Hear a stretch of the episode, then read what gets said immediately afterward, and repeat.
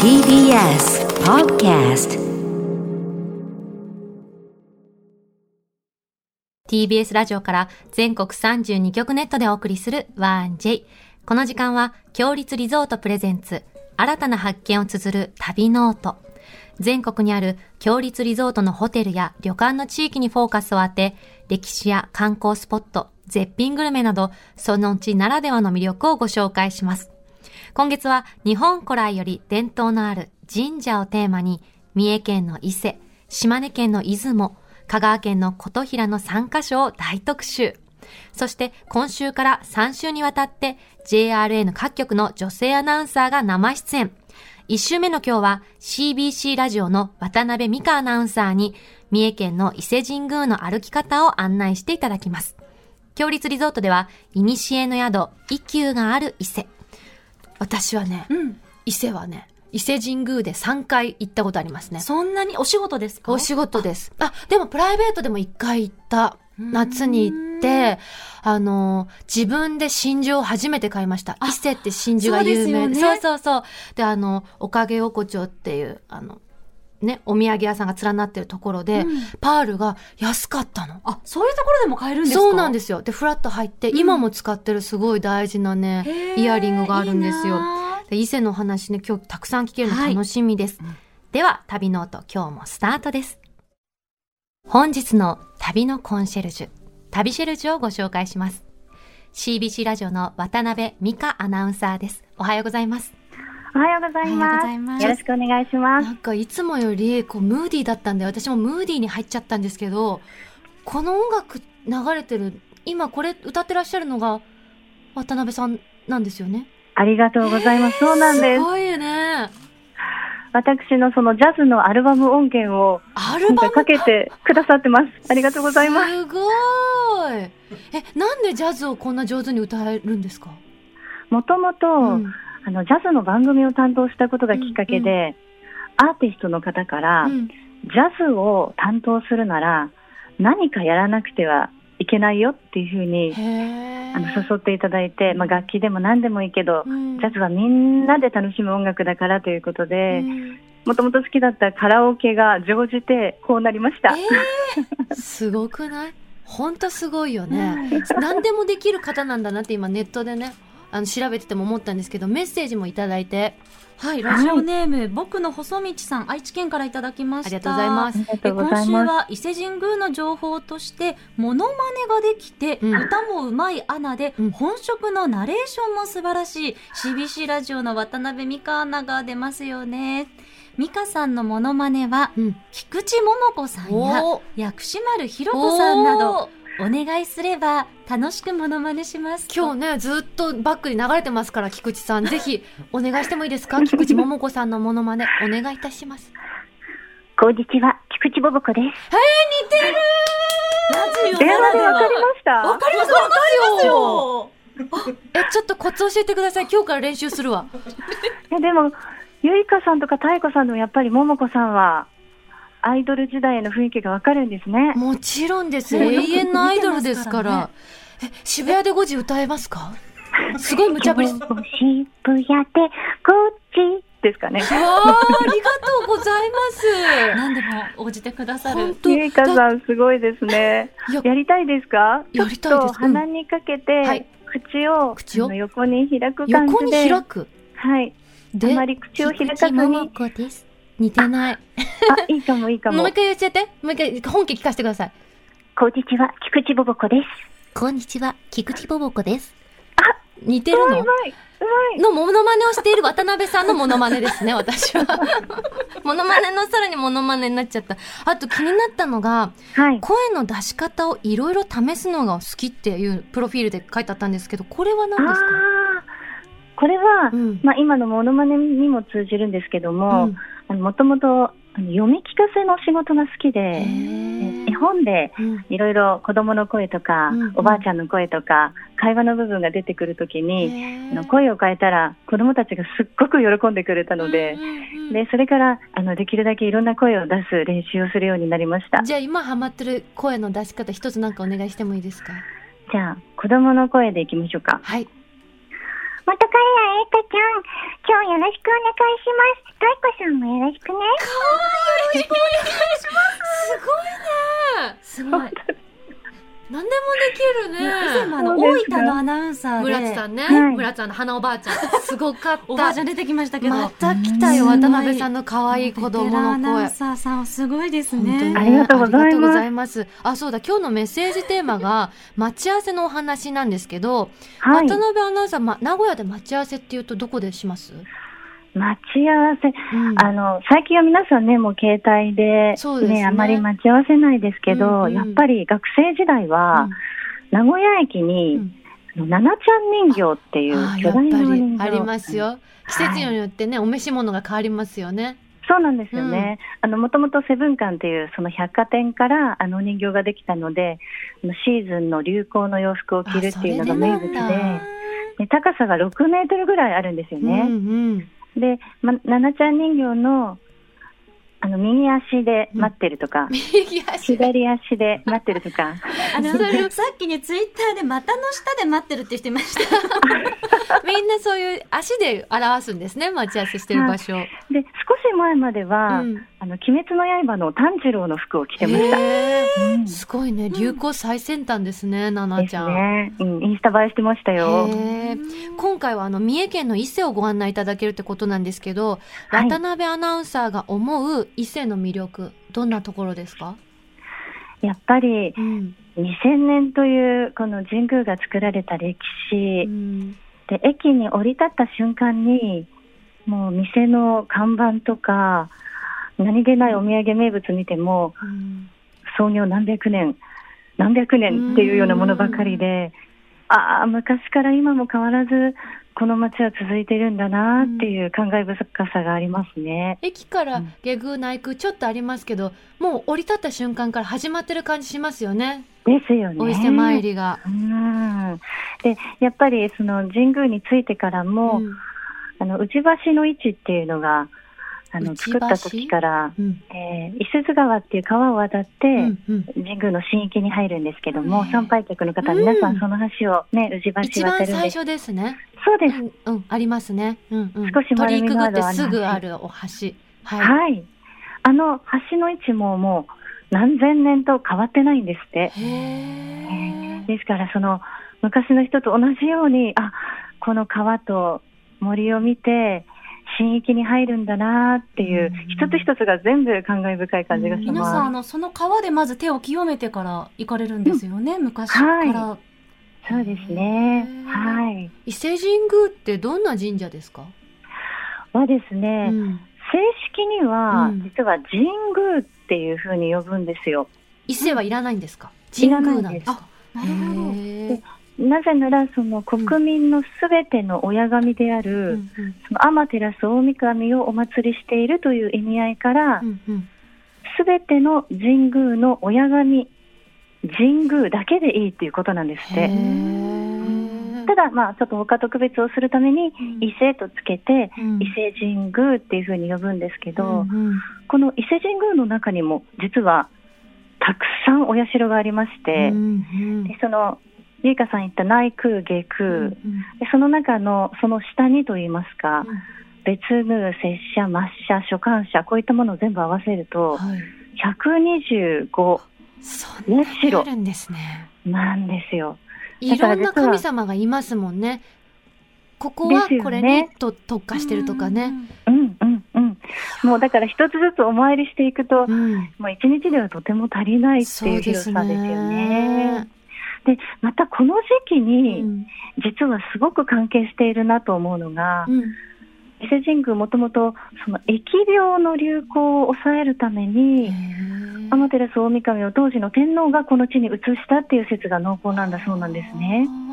だからこの、まあ、コロナ禍の今は、うん。まさにその神様が疫病を鎮めようとしてくれているというような神宮なんですよね。今日はじゃあね、この TBS からさ、全国にその話が届いていいね。そうですね。うんなかなかね、うん実際今行けないですからね。ありがとうございます。ね。あとおうん聞きしたところによると、伊勢神宮っておみくじがないって本当ですか？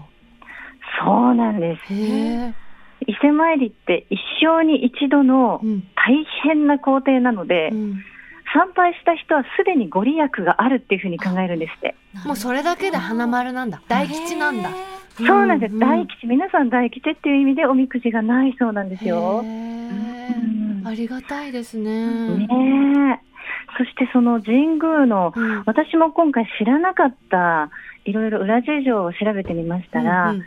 神宮の神職の皆さんはやっぱり古来から同じような繰り返しその神業を行っていて、例えば下空、この下空はその天照大神のお食事を作る衣食住の神様を祀ってるんですけども、その神職の皆さんはうん。朝夕2回お供えする食事を作るんですね。うんうんその神様にお供える食何をお供えするんですかお米、野菜などいろいろお供えするんですが、これ全部うん。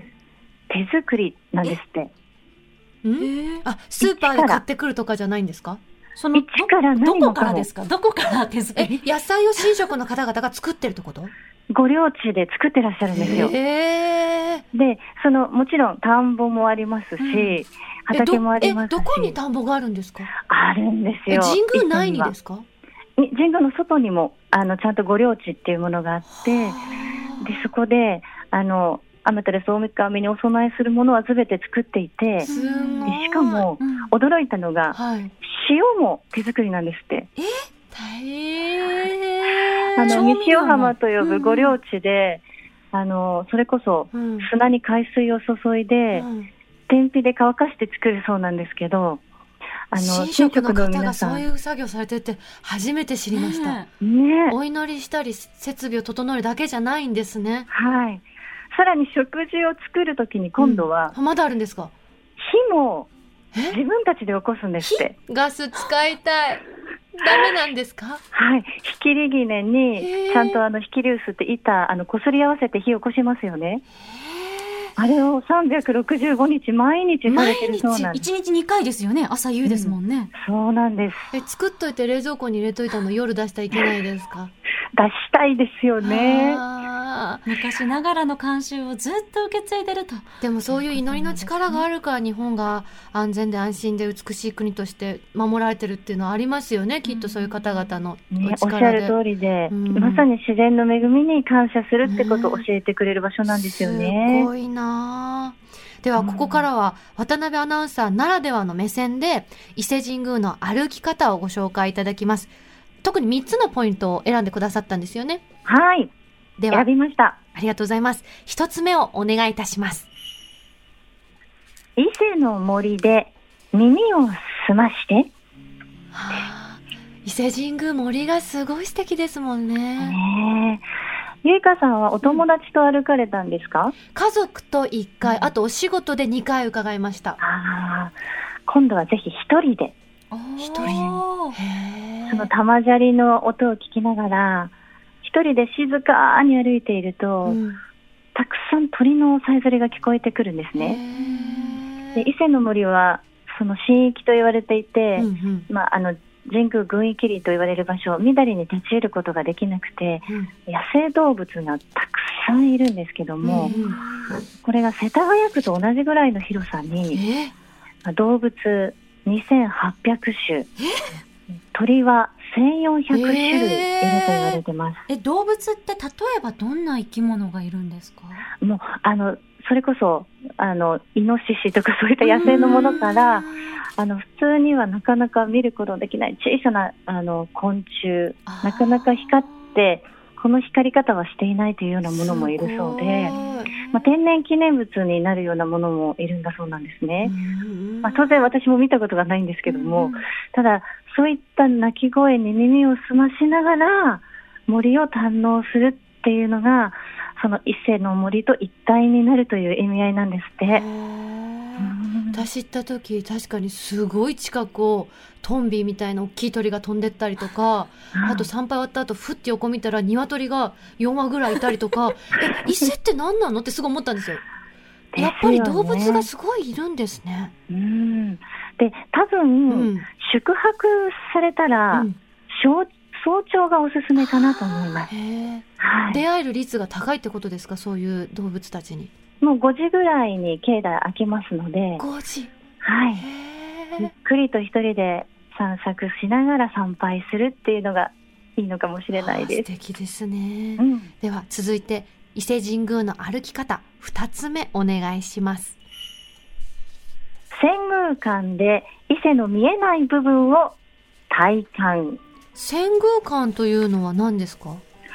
あの2013年にできた下空にある施設なんですけども、伊勢神宮参拝された時、うん正殿見られなかったですよね。あ、そうですね。はい。はい扉の向こうに閉ざされていて、うんうんで、皆さんやはりそうだと思うんですが、なんなら本当すいません、下空多分私行ったことないです。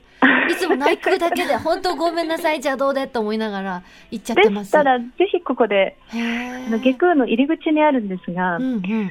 その、正宮の正殿をうん、実際のものと同じ大きさで見ることができるんですよ。原寸大ってことですか？原水台で、現役の宮大工さんが作られて、その遷宮館の中で、あ、実は参拝する向こう側がこうなってるんだなっていうのが分かるようになってるんです。で、まだ2013年に建設されたばかりで。うん全面ガラス張りの施設になってるんですね。で、その勾玉池っていう池の向こう側にうんうん絶景の伊勢の森も広がっていて、すごいですね。いいい場所なんですビね。ュースポットです。へえ。はい。知らなかった。なんか伊勢神宮そう行ったらとにかく神様にあ、そうです気になる神様に かっぱったっぱしから挨拶しなきゃみたいな世話しなかったんですけど、うん。いいですね。ちょっとこういうところでゆっくりしてから歩くのもいいですよね。へーでは最後伊勢神宮の歩き方三つ目お願いいたします。お祓い町でお餅の食べ比べ。待ってました。ありがとうございます。嬉しいです。よかったです。はい。お餅なんですね。ねえ伊勢はやはりお餅が昔から数百年の歴史のある茶店がたくさんありますので、うんうん名物がざっと揚げるだけでも10種類ぐらいありまして、へでそれぞれお餅あんのシンプルな組み合わせなのうに、ん生地の硬さも形もあとあんの粒あんなのかこしあんなのかの柔らかさも微妙に違って全て美味しいんですよ。へえ。はい今回はですね、スタジオにですね、三種類届いております。ありがとうございます。ありがとうございます。え何から食べていいですか？ではまずは、蝶がつく有名店はいの赤福からいきましょうか。嬉しい赤福大好き。でもこれもね、日持ちしないんですよね、なかそうなか。なんですよ。そうなんですよ名古屋行っね。たら絶対買う。新幹線のホームで絶対買うやつです。嬉しい。いただきます。はい。ありがとうございます。たっぷりあんこが周りについてる赤福餅。ういただきます。お餅の上にこしあんが乗っていますね。波打ってますよね。これ、伊勢津川の川の流れを表してるんです。なんですか。うん一口でいっちゃった。美味しい。このたっぷりのあんこがいいんですよ。で、これ今、あの、お皿にね、もう切った状態でちょっと出してもらったんですけど、はい箱の隅っこについたあんこまでね、こそぎ取りたくなうる。んうん。うん川底をさらえるようにね、言っていただきたいですよね。美味しい。はいあとやっぱり伊勢で食べるとお餅の柔らかさ違いません？現地で食べると。違いますね。出来たてはねね。出来たて全然また違うから行きたい。ですよね。あとかき氷とかもありません？赤福氷はこれから夏。いいですよねはい。たっぷりと入ってます。続いてどれ食べていいですか？続いては、はいでは、変馬屋商店、変馬餅。こちらを召し上がってみてくいださい。ただきます。変馬ってどんな意味があるんですか、確かに。これはうん。馬を返すという意味がありまして、伊勢参りに来た旅人がこの茶店でうん今まで乗ってきた馬を返したというところからうん変馬餅って呼ばれてます。うんどうですか？丸餅ですよね。うんうんで今度はお餅が外でうん中にこしあんが入ってます。このさ、ちょっと固めなの良くないですか？お餅が。お餅の部分が固めで、で、中のこしあんすごく柔らかくて、うんうんはい。この焼き目がついてるのもほんのり香ばしさ感じてすごい美味しい。焼き目がやっぱりポイントになってますよね。ううん。ん。で、こしあんはあっさり。はい。こしあんが伊勢は有名なんですかね？あんま粒あん。粒あんもまたあるんですよ。あるんですか？あうん。じゃあたまたまなんだ。美味しい。では最後お願いいたします。で、このお祓い町からちょっと足を伸ばせば、うんうん。今度はその東海道に桑名の名物、安長餅というお餅があります。これも有名ですよね。これ細長いんですね。細長いんです。で、ちょっと焼き色がついてます。うんうんで、中にあんこが入っています。確かに初めて見た時この細長さびっくりした、ね私も。結構長い、20センチくらいありますけど。いただきます。たっぷりなんか。あ、うーん。うんうんうん。うん。ゆいかちゃんが思わず踊左右に体が揺れてますが、周りが結構もちもちしてますうね。このあんとさ、うん餅のバランス良くないですか？うん。で、この細さと薄さが軽く感じるんですよね。これは、うん実は粒あんだから、このお餅との軽さがなるほ出るんですよ。ど。うん。あとこれはい今日はもう一種類。私いつもこの白い方は買って帰るんですけど。あのーはいこの長持ちやしにせさんからうんいただいたんですけれども、うんあの、数量限定で、伊勢茶安長餅というのも販売されているということで、あの、本店と菜花の里と長島温泉ゲートショップで、数量限定で販売されている貴重なものを。ありがとうございます。初めて食べる。あ伊勢長持屋老舗さんのそれは私は食べたことがまだないです。はいす。みません。一足お先に食べます。はい。いただきます教えてく。ださい。ま、伊勢茶なのでい緑色い香りするよ、お茶の。香りうん。大きさはね、一緒なんですけど。あ、本当だ。うーん。うーん。うん。私これ大好きです。うん。お茶の香りが、うん。うん。すんごいするへ。え。この安長餅、私家帰ってちょっとトースターで温めるの好きなんですよ。この焼き目をさらに温かくしてお茶と一緒に食べるの。でも、このお茶の風味いいね。うん。限定なんだごちそうさまでした。ありがとうございましたありがとうございます。教えていただきました。幸せな時間でした、渡辺アナ。本当に、菊池桃子さんのモノマネもたくさんしていただいたりして、ありがとうございますありがとうございます最後に何かお知らせなどあれば、お願いいたします。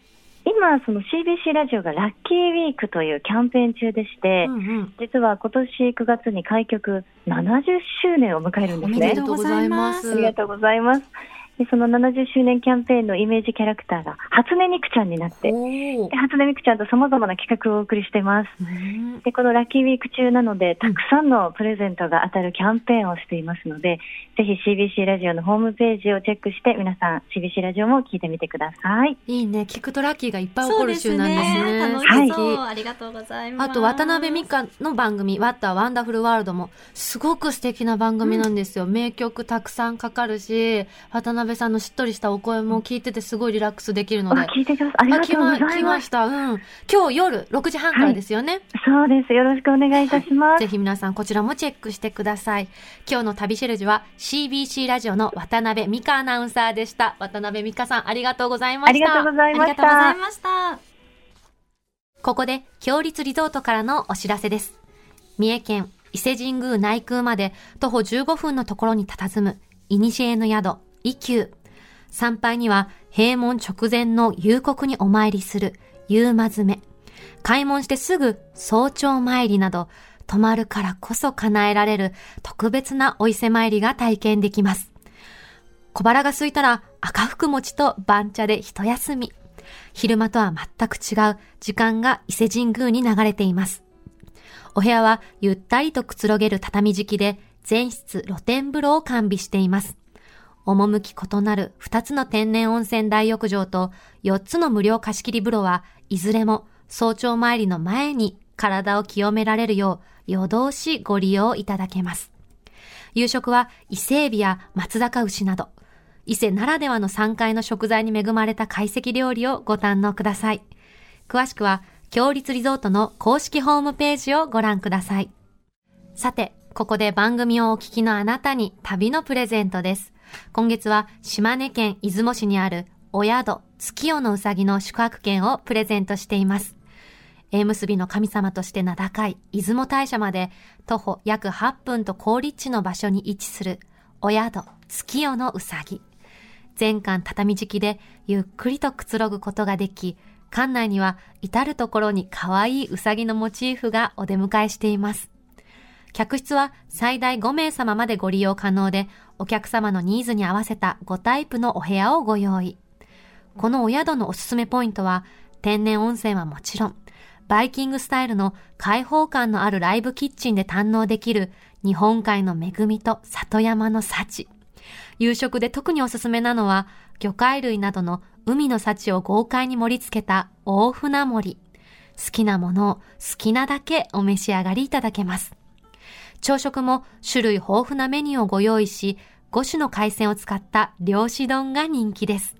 そんなお宿月夜のうさぎのペア宿泊券を一組2名様にプレゼントいたします。ご希望の方はインターネットで TBS ラジオ公式サイト内旅ノオトのページにプレゼント応募フォームがありますので、そこから必要事項をご記入の上ご応募ください。締め切りは6月30日水曜日までとなっております。たくさんのご応募お待ちしております。なお、当選者は発送をもって返えさせていただきます。さて、旅ノートではあなたからのメッセージをお待ちしております。今日ご紹介した伊勢、出雲、琴平の思い出はもちろん、強立リゾートのホテルや旅館にご宿泊された方の感想もお寄せください。メールは 1j.1j.jp 1j.1j.jp です。そして来週は島根県の出雲大社を特集します。BSS 山陰放送の中島さやかアナウンサーに出雲の歩き方を案内していただきます。来週の旅ノートもどうぞお楽しみに。